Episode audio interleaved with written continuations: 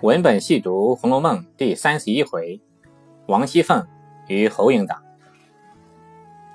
王熙凤与侯营长，亦为《红楼梦》中荣府的管家奶奶，亦为围城中一个不入流的小小角色。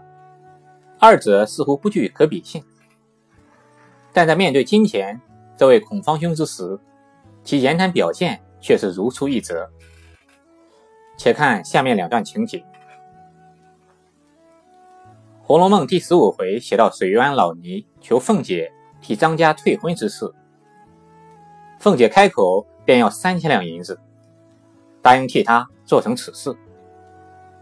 老尼听说，喜不自禁，忙说：“这个不难。”凤姐又道：“我比不得他们扯棚拉纤的图银子，这三千两银子不过是给打发说去的小厮做盘缠，使他赚几个辛苦钱。”我一个钱也不要他的，便是三万两，我此刻也拿得出来。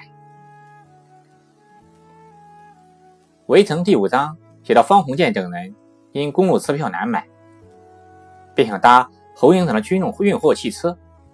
侯营长演说道：“我们这货车不能私带客人的，带客人违反军法，懂不懂？可是我看你们在国立学校教书，总算……”也是公务机关人员，所以冒险行个方便，懂不懂？我一个钱不要你们的，你们也辛苦得很，我不在乎这几个钱，懂不懂？可是我手下开车的、押车的弟兄要几个香烟钱，钱少了，你们拿不出去，懂不懂？我不要钱。由上面两处语言描写可以看出，王熙凤。与侯营长的言谈表现何其相似难耳！二人都是一再表示自己不要钱，之所以要钱，都是因为自己体恤下情，一是为了让小厮赚几个辛苦钱，一是为了手下弟兄要几个香烟钱，都不是为了自己考虑。贪财之人，欺人之谈大抵如此，总要为自己贪财。找些堂而皇之的借口，既要达到贪财之目的，还不能留下贪财之名声。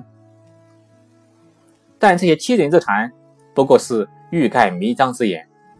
老尼岂能不知？方鸿渐等人岂能不知？大家彼此心照不宣，也就是了。当然，最后结果有所不同。王熙凤。这时坐享了三千两银子，这时胆识愈壮，以后有了这样的事，便恣意的作为起来。而侯营长因为李梅婷的大铁箱及孙小姐不能带，最后未能成行，因而方鸿渐等人自然也免了几个不菲的香烟钱。